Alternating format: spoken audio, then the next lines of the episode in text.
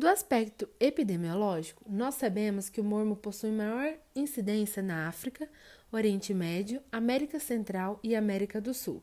Existem alguns casos em lugares como Estados Unidos e na Alemanha, porém, tais locais possuem protocolos rigorosos para regular a importação de carga viva, que previne uma epidemia no local.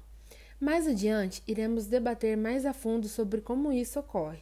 Mesmo em países onde o mormo é endêmico, a ocorrência da doença se apresenta esporádica e acontece principalmente pela transição de cavalos transportados para comercialização e uso em exércitos, uma vez que animais infectados e portadores assintomáticos têm grande impacto na transmissão.